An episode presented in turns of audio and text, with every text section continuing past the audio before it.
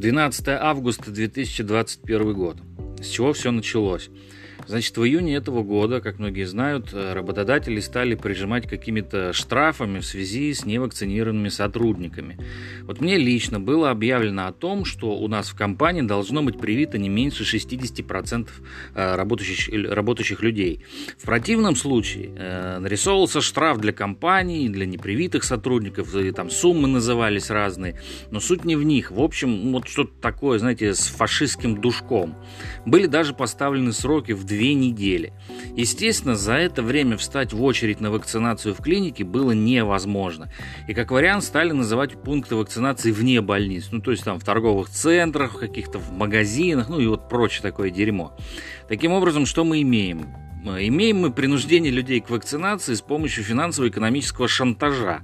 То есть не обеспечение диспансеризации и необходимого обследования для последующей вакцинации, а именно загон на укол, ну то есть как скот гонят.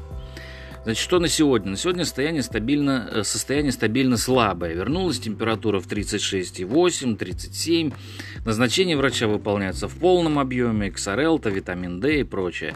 А, в следующих трансляциях буду очень аккуратно рассказывать о том, что происходило и происходит э, в медицине у нас на местном уровне, вот в моем частном случае.